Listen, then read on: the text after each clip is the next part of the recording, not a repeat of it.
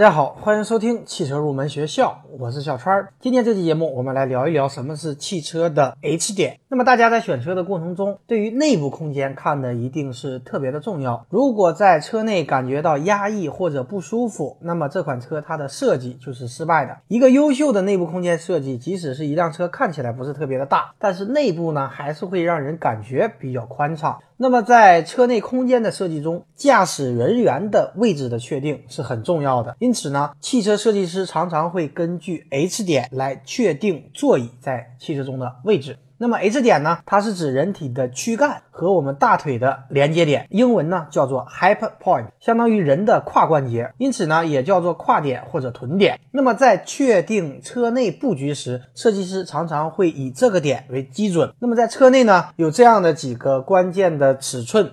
你比方说前排头部的高度，它是指 H 点到车内顶部的距离。那么前后排之间的距离是指前排成员和后排成员 H 点之间的距离。另外呢，前排人员的前方视野的一个俯仰角也是很关键的一个参数。好的，以上呢就是今天节目的全部内容。如果大家有汽车方面的问题，或者你和我一样热爱汽车，可以添加我的个人微信。三三五三五二七八六九，我们下期节目再见。